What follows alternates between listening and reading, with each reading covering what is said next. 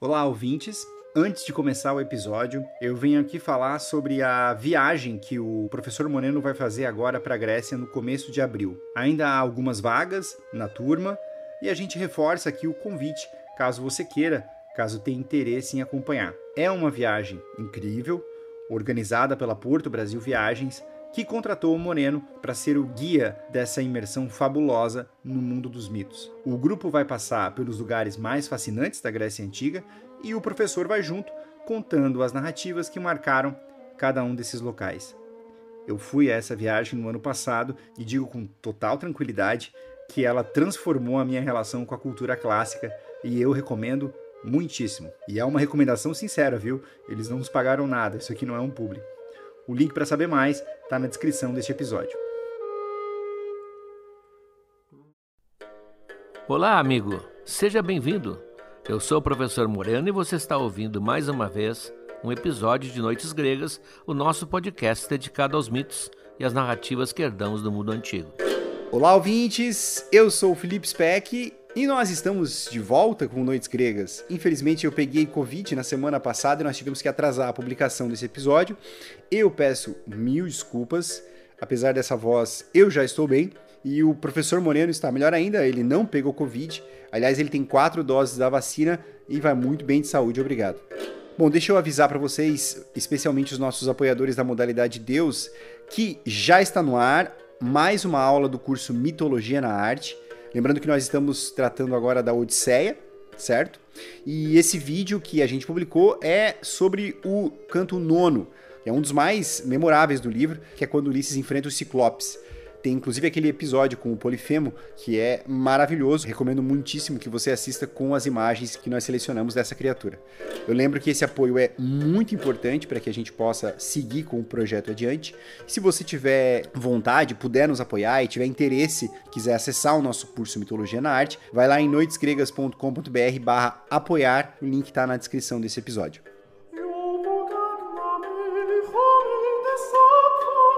Neste episódio, o professor Moreno fala sobre o relacionamento de Jazão, que é o herói sobre o qual nós estamos tratando, com a Medeia. A Medeia, que é a personagem que ficou eternizada por Eurípides em uma das tragédias mais primorosas do teatro grego. E a história até hoje desperta o fascínio e o terror, porque nos coloca frente a frente com os abismos insondáveis da alma humana. O episódio está excelente. Deixo vocês com o professor Moreno. Um grande abraço, volto lá no final para falar sobre o material exclusivo.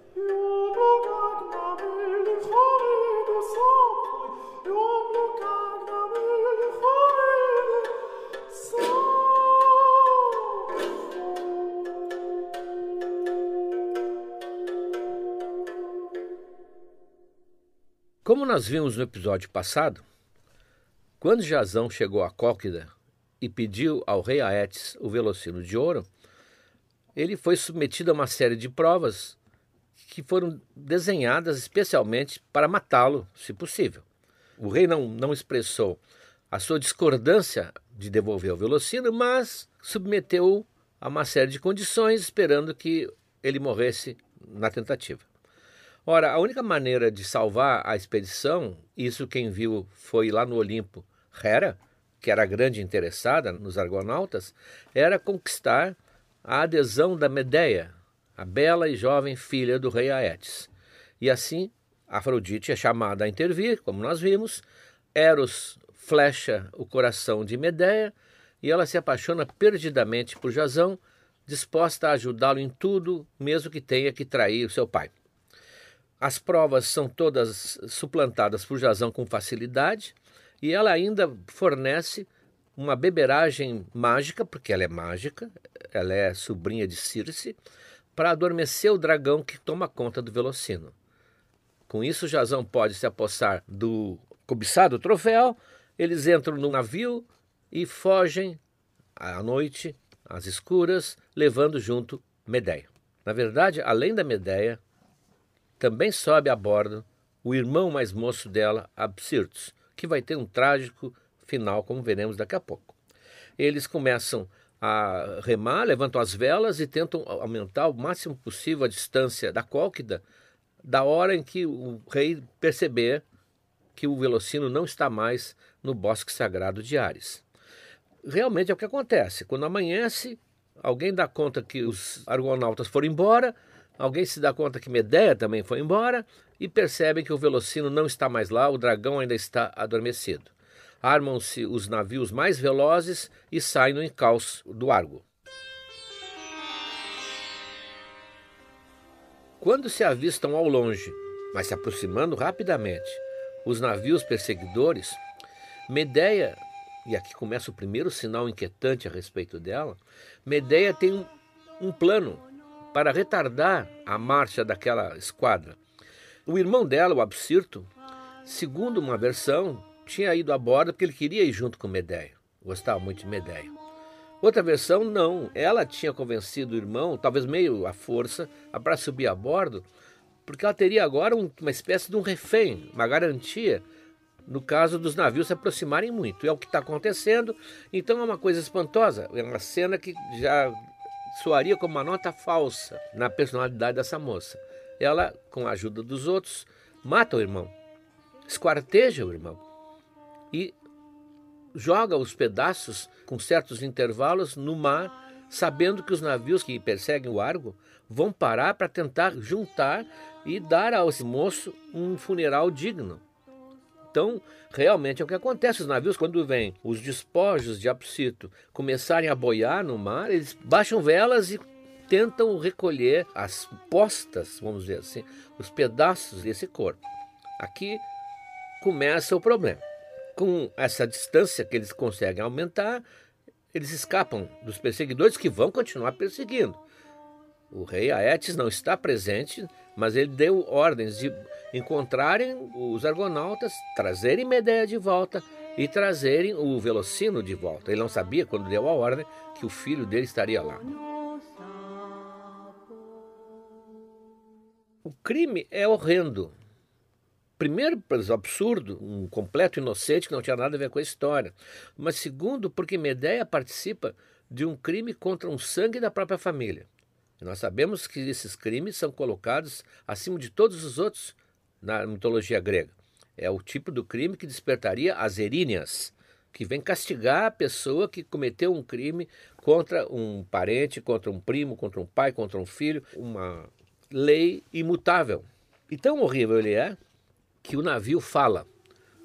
Lembrem no episódio anterior que o navio, o Argo, foi feito sob a orientação de Atena e ela colocou na proa, bem na frente, aquela figura de proa, ela colocou uma figura esculpida com um carvalho do bosque de Dodona. O bosque de Dodona era um local onde existia o oráculo de Zeus, o segundo oráculo mais importante na antiguidade. O primeiro seria o oráculo de Delfos, onde o Apolo era, digamos assim, o, o zelador. O segundo era o oráculo de Zeus, e esse carvalho, portanto, era um carvalho sagrado, ele falava, ele avisa, ele faz profecias, é uma espécie de guia do navio. Não tinha GPS, mas é como se fosse. E o navio fala. No fundo, é Zeus que fala. Esse crime não pode ficar assim. Vocês vão ter que se purificar pelo crime que cometeram. Aquela cerimônia que nós já vimos, que quando alguém comete um crime grave, ele tem que sair do lugar onde ele está e ir para outra terra e alguém lá se encarregar de fazer todos os rituais que o purificariam e permitiriam que ele voltasse para o lugar de onde ele saiu. Então a cabeça falante do navio indica que eles devem continuar o seu rumo e ir até a ilha de Circe, que aliás é a tia da Medeia, e lá seguir os ritos de purificação. Seguir o seu rumo é uma coisa um pouco vaga, porque ninguém sabe exatamente o rumo dos argonautas. Já tentaram, já tentaram não, continuam tentando com mapas, com aparelhos, com computadores traçar o rumo da ida e o rumo da volta. Não é impossível, porque as, as indicações geográficas ou são imprecisas ou porque mudaram com o passar dos séculos e a fantasia impera a interpretação também manda, então já fizeram os argonautas darem uma volta pela Rússia, descerem o Danúbio, chegarem à Groenlândia, outros até suspeitam que eles tenham chegado ao Brasil. é tudo um delírio absoluto procurar geograficamente o trajeto mitológico, isso não é, não é possível. Então, em vez de se dirigirem à península do Peloponeso, na Grécia, eles seguem pelo mar, sobem em direção à Sicília, atravessam o estreito de Messina ali e chegam no Mar Tirreno e vão até a ilha, que seria a ilha onde morava Circe. Quem conhece a Odisseia vai reconhecer esse trecho como um dos trechos que Ulisses vai navegar, um dos trechos importantes até da história da Odisseia. Mas Ulisses vai passar por ali uma geração depois, quando houver a Guerra de Troia. Então eles estão fazendo a primeira viagem de Ulisses, de certa maneira. Circe faz todas as cerimônias necessárias e eles então voltam. E ao voltarem, eles vão encontrar a famosa Ilha das Sereias. A Ilha das Sereias, onde elas ficam à espreita, em cima de um rochedo, esperando os navios que passam para atraí-los com o seu canto e devorá-los. Nós não estamos falando, eu já expliquei isso uma vez num episódio anterior, não estamos falando da sereia celta, a pequena sereia, mermaid, aquela que tem corpo de mulher e cauda de peixe. Não, aquilo é a sereia de uma outra tradição. Ela é perigosa também porque ela atrai os marinheiros para o fundo do mar, como a nossa Yara da mitologia indígena, mas essa é a sereia grega. É um pássaro com cabeça de mulher, garras e que são canibais. Elas atraem os incautos para devorá-los. E o rochedo onde elas moram está cheio de ossos dos que caíram né, no famoso canto das sereias. Então, na Odisseia, como nós vamos ver, Ulisses tapa o ouvido dos seus marinheiros com cera e ele se amarra no mastro e tem o privilégio de ouvir o canto delas.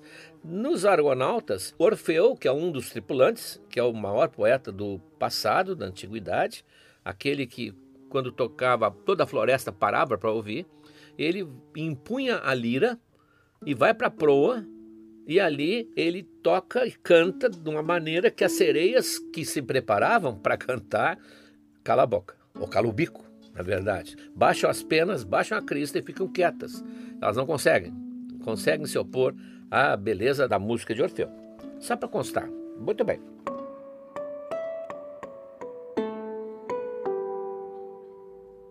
Seguindo o, o, caminho, seguindo essa rota de volta que eles estão fazendo, quem vem do norte, lá perto da Itália, na Sardenha, na Sicília, e vem descendo para chegar de novo na Grécia, vai esbarrar, como Ulisses esbarrou, na Ilha dos Feácios. A Ilha dos Feácios é onde aparecerá a figura encantadora de Nausicaa na Odisseia. Mas aqui Ulisses não passou ainda, evidente, passará depois. Chega na Ilha dos Feácios, e a Ilha dos Feácios é apontada como um verdadeiro paraíso, quase um Éden no Mediterrâneo, porque lá, não só pela beleza da, da natureza, como também pelo governo que ela tem. O rei Alcino e a rainha Aretes, ou Aretes, como quiserem, são amados pelo povo, são extremamente sábios, são pessoas humanas, eh, na melhor expressão da palavra, como o próprio Ulisses vai ver. E eles simpatizam com o Jazão e com a Medeia, porque o Jazão e a Medeia formam na verdade, um casal enamorado. Né? Os dois juraram amor e realmente se amam e despertam aquela simpatia que sempre um casal feliz desperta. Mas imediatamente após, ou quase imediatamente após a chegada dos argonautas à ilha, que são tão bem recebidos, chegam também os perseguidores. Os perseguidores alcançaram. Mas, claro, como eles estão pisando num território que não é deles, né, esses marinheiros da Cólquida se dirigem ao rei e dizem: Olha, rei, essa moça é a filha do rei Aetes, e o Jazão a raptou e estão roubando o velocino de ouro. Nós pedimos que o senhor os force a devolver. O rei, que é sábio, disse: Eu vou decidir amanhã. Hoje eu vou pensar. Ah, e dispensa solenemente né, os marinheiros que saem para os seus navios não vão tentar absolutamente nada contra ele. Mas a mulher a rainha, evidentemente, que a mulher, ela diz: Não, tu vai me dizer agora qual vai ser a tua decisão. Ah, quero saber. E ele, evidentemente, também, né, porque é a mulher dele, diz: Não, eu vou, eu vou fazer o seguinte: se eles já dormiram juntos, já está feito. Então, um casal, eles têm direito de seguir a sua vida. Se não, bom, aí eu vou ter que seguir o protocolo entre os reis, afinal, ah, e vou mandar de volta a Medeia. Imediatamente a rainha sai correndo. e, vai lá e diz: olha, o negócio é assim. É se já. Se vocês entendem o que eu estou dizendo, se já. Vocês estão salvos. Se não. Ah, então eles saem do palácio e, junto com os argonautas, promovem um casamento noturno numa caverna próxima ao mar, muito alegres. Aí no dia seguinte, quando vêm os comandantes da Cólquida, o rei diz: olha. Sinto muito, mas eles são casados. Ah, estão casados. E aqui na minha ilha ninguém vai desmanchar um par que casou. Aí eles pensam, eles vão embora.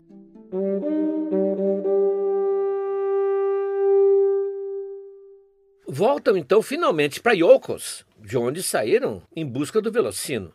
Segundo o combinado, se vocês lembram, o Jazão traria o Velocino, entregaria ao rei Pélias que tinha usurpado o trono do pai do Jazão. Então o Pélias, então, pela sua palavra, devolveria o trono para o Jazão.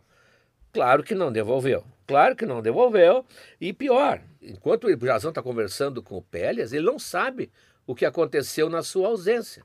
Quando ele sai da audiência, ele fica sabendo que na ausência dele, lá na expedição, o Pélias tinha convencido o irmão a se suicidar. E a mulher do irmão furiosa, lança uma maldição contra o Pélias e se enforca. Portanto, o pai e a mãe de Jazão não existem mais. E o Jazão fica possesso com essa injustiça, com a mentira do tio, como é possível? E não sabe o que fazer quando a Medeia intervém. E ela se oferece para matar o Pélias. É, é, os argonautas tinham avaliado as forças que o Pélias tem, muitos soldados, eles ah, não é páreo para nós, não conseguiremos te vingar, Jazão. Mas a Medeia disse: Deixa comigo. Então, ela diz que ela tem várias substâncias que sempre ela usou para o bem, mas que agora ela acha que está justo usar para vingar o Jazão e a família do Jazão, que foi dizimada. E que ela vai entrar no palácio e que os argonautas fiquem à espreita de um sinal. Se for de dia, vai ser fumaça. Se for de noite, vai ser fogo no alto das torres, tochas. Mas assim que fizer o sinal, isso é o sinal que o Pélia está morto e que eles devem entrar matando, como se diz. Bom, então o que ela faz? Ela prepara, vamos chamar aqui um kit veneno, né? um kit veneno. Ela pega uma estátua de Artemis que ela tem, oca, e enche com tudo que ela possui na sua farmacopeia. Toda a sua química está ali escondida. Ela dá a essa estátua uma aparência assim, um olhar terrível. Bom, a Artemis era uma deusa geralmente pouco tratável, ela era muito simpática, né? não se conhece muito o sorriso de Artemis. Então ela prepara essa estátua e, usando algumas substâncias que ela conhece, ela envelhece. O contrário das substâncias modernas, tanto em voga no mercado. Ela resolve envelhecer o cabelo fica branco, surgem rugas na pele, o colágeno vai embora, a celulite abunda, tudo que nós conhecemos dessa tragédia moderna do século XXI. Ela faz isso exatamente de propósito. Então, levando essa estátua e com essa aparência de anciã totalmente inofensiva, ela chega na cidade, como diria a minha filha adolescente, tocando o terror. Ela diz: Estou trazendo aqui Artemis. Artemis escolheu essa região para ajudar para fazer o rei ser feliz e o seu povo também, e ela não está contente. Como King Kong não está contente. Ela quer ser cultuada e homenageada por vocês. O povo, assustadíssimo com essa chegada direta de uma emissária de Artemis com a estátua de Artemis, que eles davam sempre, atribuíam a uma espécie de representação da deusa ali, levam-nas ao palácio e ela fala diretamente com o Pélias e toda a corte reunida. E ela diz: Olha, tu foste escolhido, tu és um excelente rei. O rei fica meio incrédulo. Né? É comigo, mas se fosse escolhida, Artemis escolheu e ninguém vai querer duvidar da escolha dela. E eu estou aqui para exatamente servir de intermediária entre vocês. Inclusive, ela acha que deve te devolver alguns anos de vida. Como? Sim, tu já não estás jovem, ah, já tem marcas da idade. E para ser o rei que Artemis quer para essa cidade, um rei realmente ativo e vigoroso, ela vai te devolver uns 20, 25 anos de vida. Mas como? Ah, são as artes que ela me concedeu. Eu vou mostrar, vejo que, que Majestade está desconfiado. Eu vou mostrar que aqui só se fala a verdade. eu quero um pouco de água pura. Que peça para uma filha sua que traga água pura para mim. Me reserva um lugar aqui, um, uma pequena peça que eu vou fazer o tratamento que eu estou prometendo. E ela então, com água pura, na verdade ela tem todo aquele kit que ela trouxe de ervas, ela se tranca num cubículo e ali ela lava, lava e o cabelo fica preto de novo, as rugas desaparecem, a pele volta a brilhar e ela então sai como ela é, a Medeia diante do espanto de toda a corte. Bom, com, com essa demonstração, Pélias ficou impressionado, ainda mais que ele tinha sido mencionado diretamente. Artemis vai aplicar isso nele e ele vai voltar 25 anos atrás na sua vida. Então ele diz para as filhas: olha, tratem bem a, a, dona Medeia, tratem bem a dona Medeia, porque ela né, realmente é quem ela diz ser.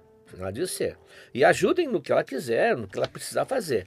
Claro que ao dizerem isso, ele estava dando às filhas uma espécie de autorização para a Medeia fazer o que quisesse com ele. Isso tudo é a esperteza da Medeia. Mas a Medeia não está satisfeita ainda. Ela disse: Olha, meninas, eu vou mostrar para vocês agora exatamente o que eu estou propondo. Me traga um carneiro velho, emprestável, um carneiro que vocês não queiram mais.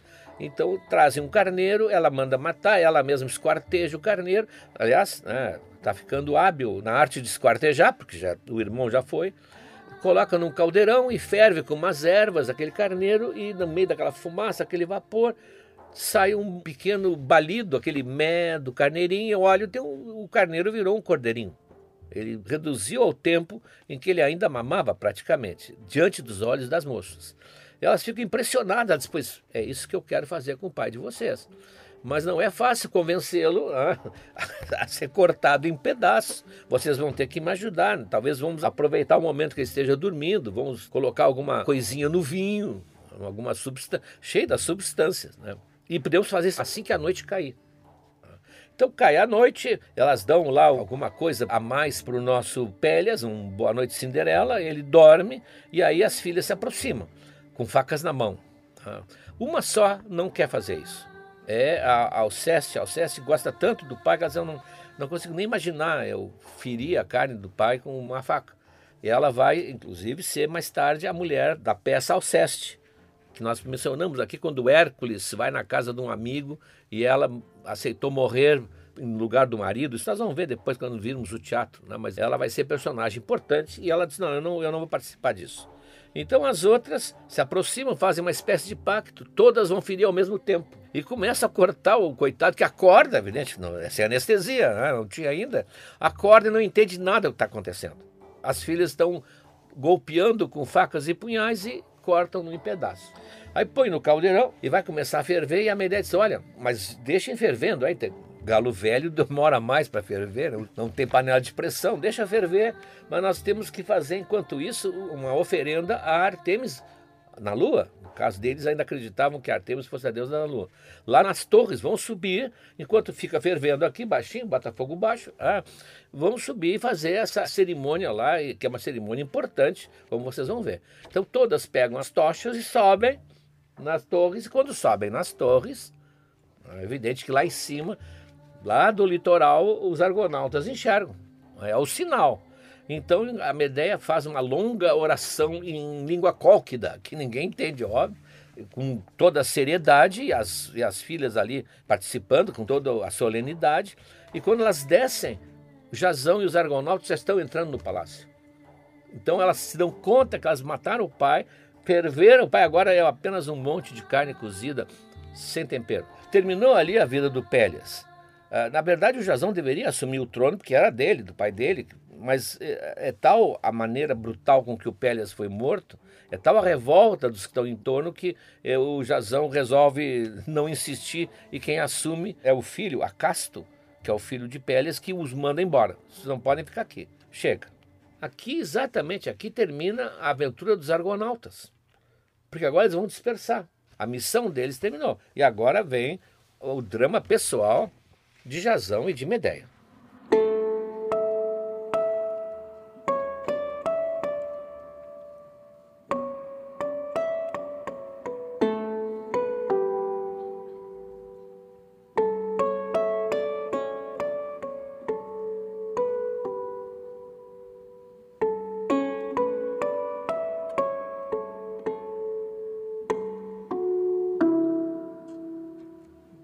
Começa agora o drama pessoal de Jazão e de Medeia.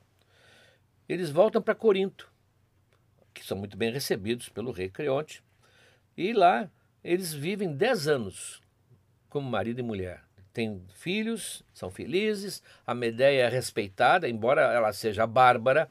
Não vamos esquecer que para o grego, bárbaro não é bem o nosso sentido. O bárbaro é todo aquele que não é grego, é o, é o estrangeiro, é o que não fala o grego como língua materna. E ela veio da Cólquida, portanto, ela é uma bárbara, é uma mulher bárbara. Não é no nosso sentido pejorativo, mas é um sentido talvez mais seriamente jurídico na Grécia. Ela é bárbara, mas ela é respeitada e talvez até temida, é porque, na verdade, quem fez a expedição dos argonautas funcionar foi a Hera, porque a Hera queria se vingar do Pélis. O Argon Pélis foi morto, agora a Hera tem uma dívida para com Medeia. Então Medeia passa a ser uma espécie assim de vista como muito próxima de Hera. Ela está assim, está ali do lado do poder, ela é protegida de Hera.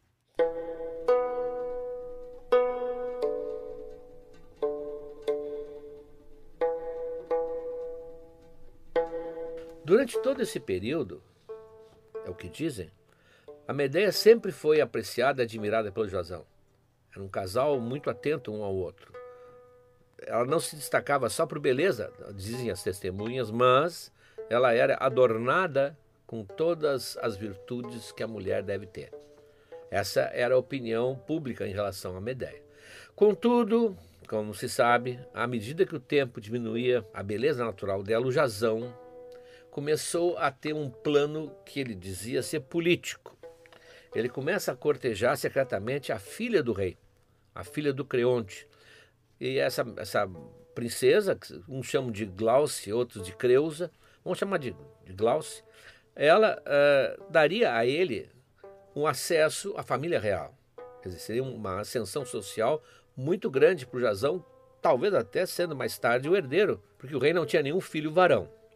Então ele resolve casar com a Glauce e fala com o rei sobre isso e diz que não haverá nenhuma objeção por parte da Medeia.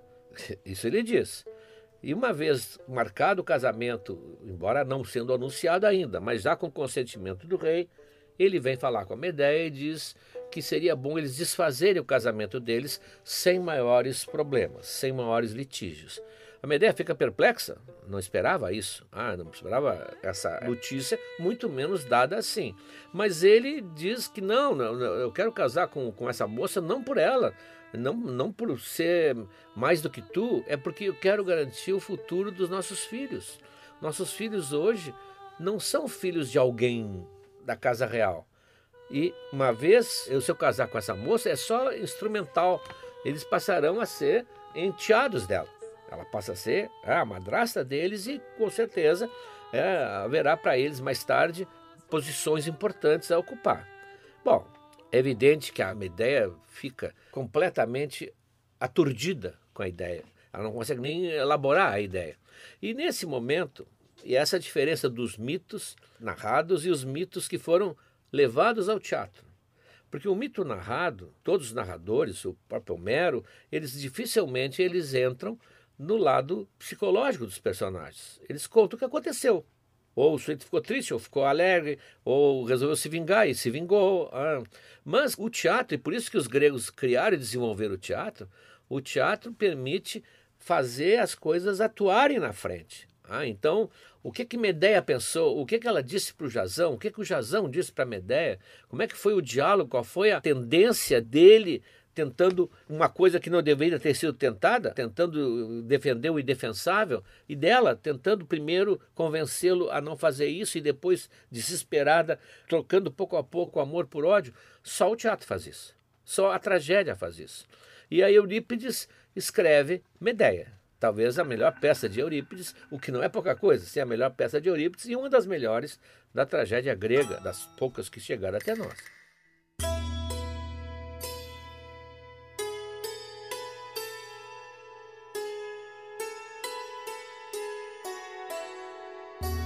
Ali sim se vê o debate, não do um com o outro, mas interno da Medeia. Então, o, o, que eu vou usar a partir de agora, até o fim dessa história, é o que o Eurípides fez.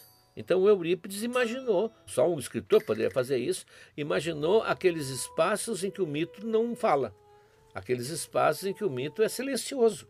Só diz, Medeia ficou chocada. Não, não é bem assim.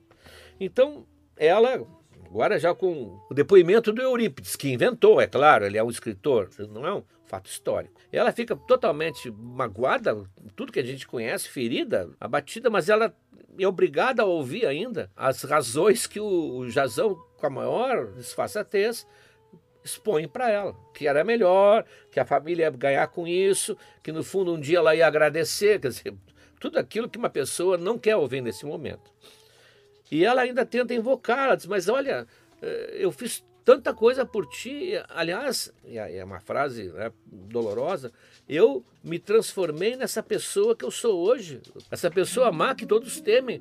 Eu me fiz criminosa por tua causa. Tu não tem uma, uma gratidão? Evidente que nós sabemos que nesse momento não, não existe gratidão, ainda mais da parte do Jazão, que é um herói que perdeu ao longo da história a sua aura de herói que ele tinha quando partiu nos Argonautas. Ele agora ele é um homem acomodado, preocupado com as aparências, preocupado com o poder, etc. E ele, em vez de ficar quieto, virar as costas e baixar a cabeça e não vou dizer mais nada, não, diz ele, tu não contribuísse tanto assim como tu está dizendo para a minha vida. Foi Afrodite que fez. Tu apenas foste um instrumento de Afrodite. Eros lançou a flecha e tu fizeste o que eles disseram. Ainda mais que tu tens essa exigência tola que as mulheres têm de amor.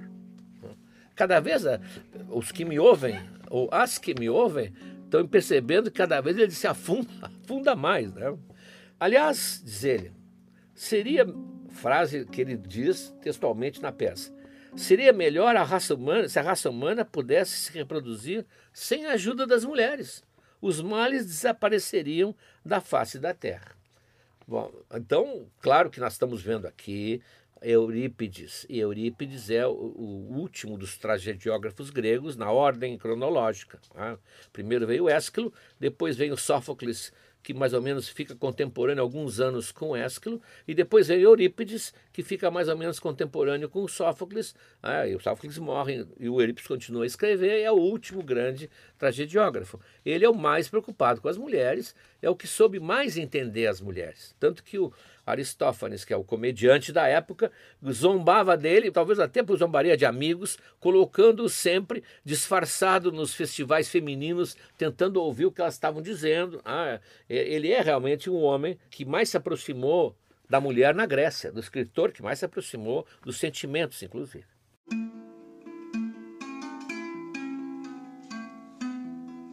Então, com tudo isso, tudo isso é o que o Eurípides está pondo na boca do Jazão. O Jazão mais se enterra. Pior, como se não pudesse ficar pior, sempre pode, o rei Creonte, que está preocupado com o casamento da filha, que está preparando o casamento da filha, sente que talvez a Medeia seja uma presença muito incômoda na cidade depois que a filha casar. Ele tem medo que a Medeia faça alguma coisa com a filha, como vai fazer realmente. Aliás, o medo dele está bem justificado. E ele então vai falar com a Medeia e diz: Olha, tu tens um dia mais para ficar aqui em Corinto, depois tu vai te embora. Ah, ela vai para o exílio. Ora, ela abandonou a pátria dela, a família dela, não tem como voltar. Ela se envolveu naquele crime horroroso do irmão. Ela não tem para onde ir, não tem para onde ir à primeira vista, porque ela é uma mulher cheia de recursos mentais, ela é muito inteligente, ela é muito lutadora. Mas é, é assim, é como se tirassem o chão debaixo dos seus pés. Então, ela totalmente aturdida, não sabe o que fazer, tem um dia apenas, ela fala com alguém que está de passagem por Corinto. Casualmente está de passagem por Corinto o rei Egeu, aquele de Atenas. E o rei Egeu fica sabendo da situação da Medeia e sente a injustiça da situação. Né? Não a injustiça de Jazão não gostar mais dela, não foi isso que aconteceu. É, é uma coisa quase ela está sendo disposta assim como um objeto que não serve mais. E eles, olha, oh, Medeia, tu terás sempre abrigo lá em Atenas, né, quando tu quiseres. Tu vai lá, não te preocupa que tu tens para onde ir. Em troca, claro que o Egeu também, ah, tu pode usar as tuas artes para me fazer ter um filho, para que eu possa ter um herdeiro. Então ele sabia que a Medeia era muito hábil nessas coisas.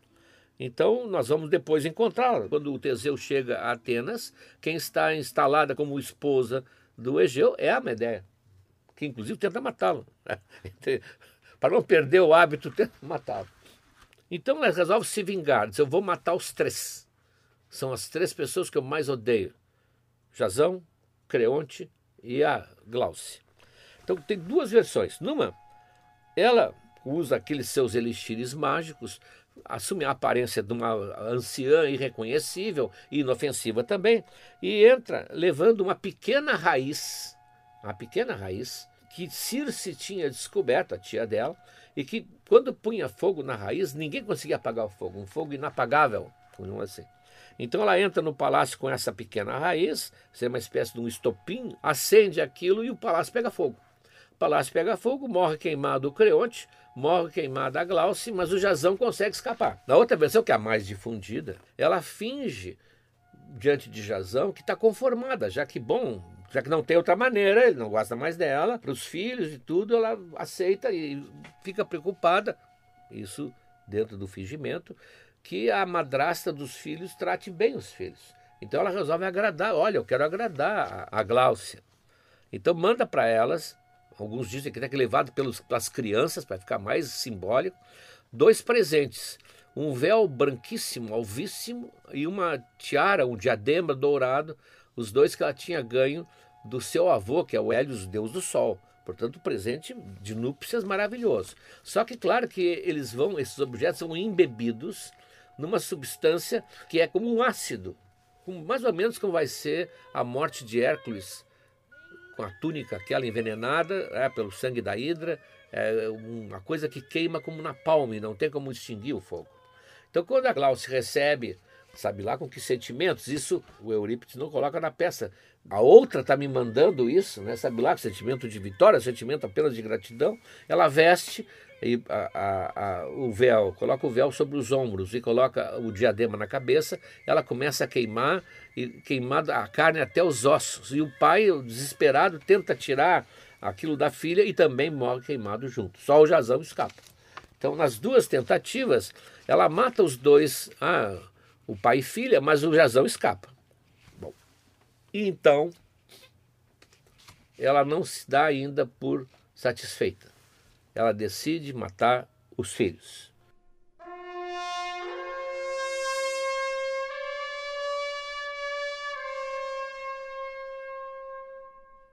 É aqui que é o momento diferencial dessa peça.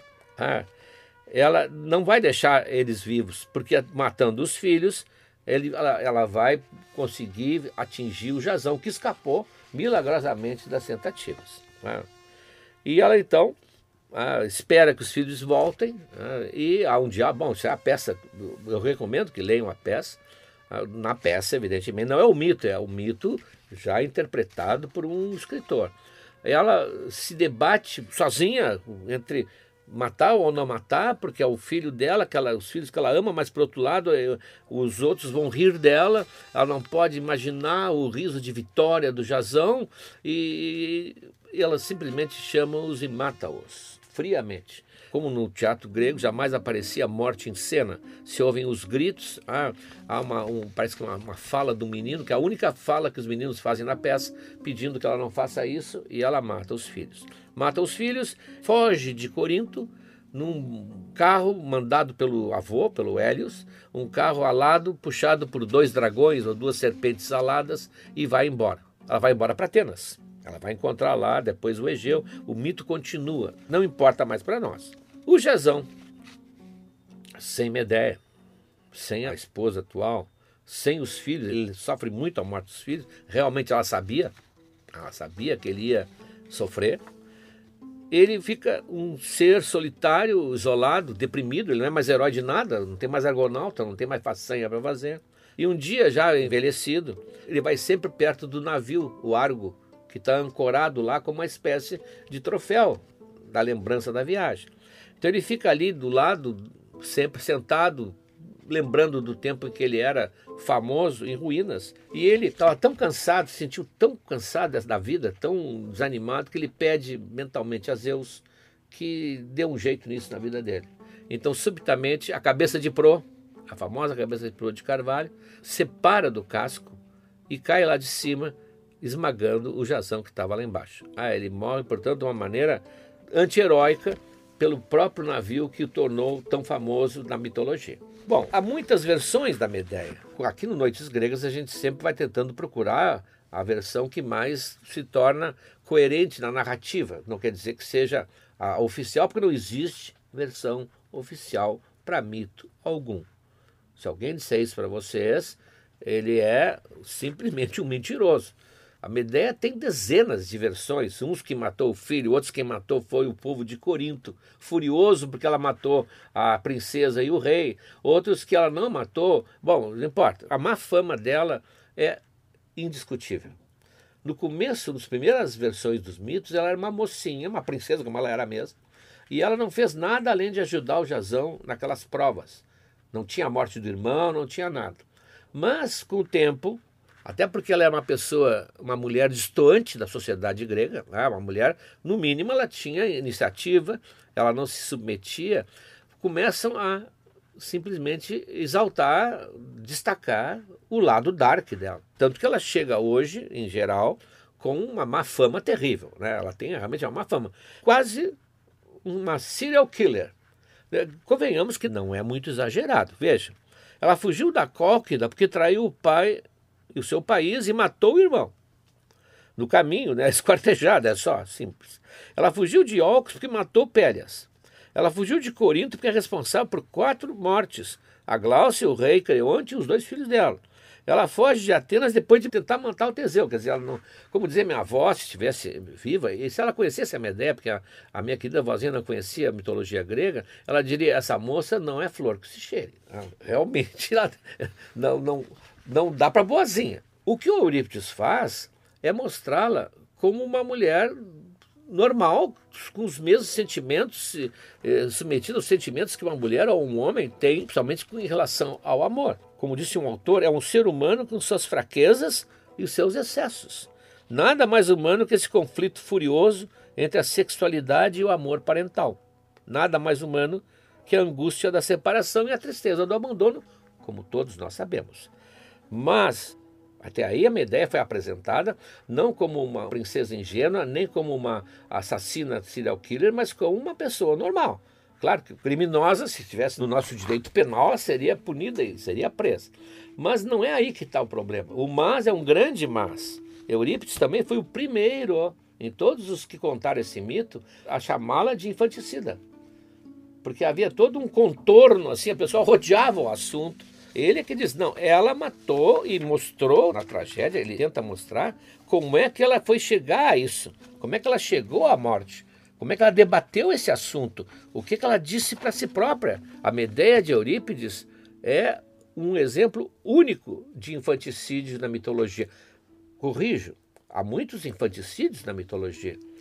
O Hércules matou os filhos, a Ino matou os filhos, Outros tentaram e não conseguiram, mas não é esse de matar os filhos. Sempre na, na mitologia é tamanha a estranheza desse ato que eles sempre escolhem uma divindade ou uma demência que ataque o autor do crime. A pessoa nunca está no seu juízo. O Hércules é enlouquecido por Hera, de propósito. Ele mata os filhos pensando que são animais. E assim vários casos. Ela não. Ela discutiu, ela, ela talvez tenha feito até um, um organograma na parede, ela foi fria. Quando ela viu que não tinha conseguido queimar o jazão, o passo seguinte foi os filhos. Claro que isso aí está na raiz da alienação parental. Se fosse uma, uma, uma, ideia moderna, ia impedir o pai de ver o filho, ia criar mil mentiras em relação ao filho, ou o pai, às vezes acontece também, mas é, normalmente isso acontece do ponto ao contrário. As ideias modernas, elas usam o filho como instrumento de vingança, mas no caso ela vai matá-los, matá-los completamente a sangue frio. É, é, é, isso que essa história tem, que é fascinante. Fascinante e não só para nós. Os gregos tinham um festival de teatro que fez o teatro grego chegar à qualidade que ele chegou. O Aristóteles cita mais ou menos quase mil peças, das quais sobram cento e poucas, não é uma pena, mas quase mil peças. Por quê? Porque na semana de um festival, tinha vários festivais, na semana do festival, todas as tardes, um autor apresentava três tragédias e mais um drama satírico. Portanto, o, Sófocles escrevia três peças trágicas e mais um drama satírico, e no outro dia o outro apresentava isso e assim por diante, tornando o público de Atenas, o público grego em geral, o público mais sutil e entendedor de teatro que já houve.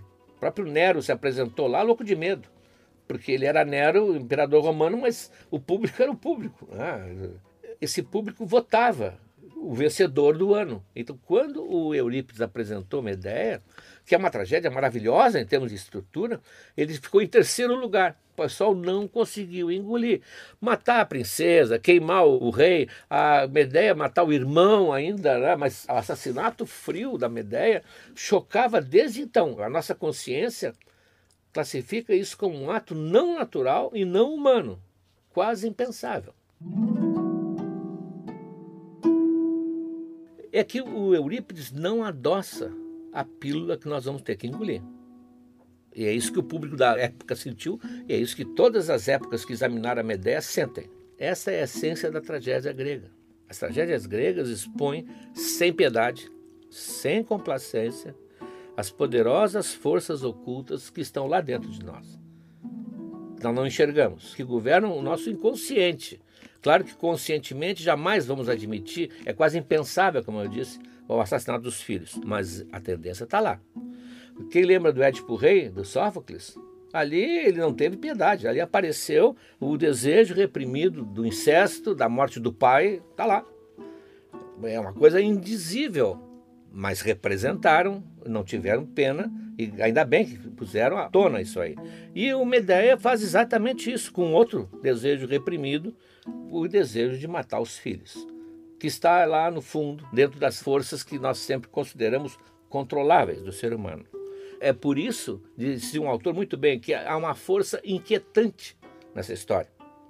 É um mal-estar irracional. Não adianta escrever em artigos, a área psi publicar uma série de interpretações, os literatos analisarem a peça, tudo isso vale, mas nunca vão tirar dessa história e dessa peça esse mal-estar.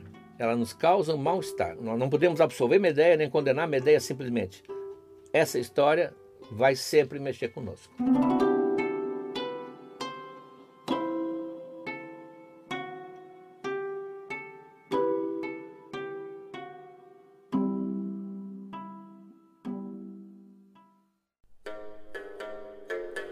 Que, que nós preparamos de material exclusivo para este episódio para os nossos apoiadores?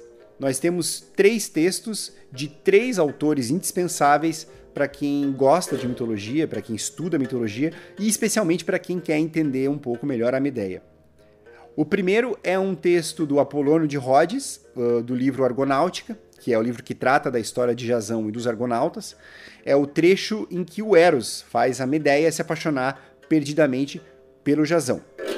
O outro texto é um trecho das Metamorfoses, do nosso querido Ovídio, um texto em que a Medeia provoca a morte do Pélias. E por último tem um trecho do Eurípides, da peça Medeia, especificamente no momento em que a Medeia anuncia o seu plano sinistro de matar os filhos.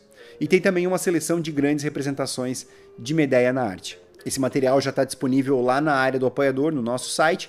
É só entrar em noitesgregas.com.br, tem o um botãozinho escrito Área do Apoiador, você faz login e acessa todo o material. Se tiver dificuldade em acessar, é só escrever para noitesgregas.gmail.com. Se você quiser apoiar o nosso podcast e ter acesso a todo esse material, lembrando, é só acessar noitesgregas.com.br barra apoiar. Tem o link também aqui na descrição do episódio. A gente volta semana que vem e eu espero que com uma voz já melhorada. Um grande abraço.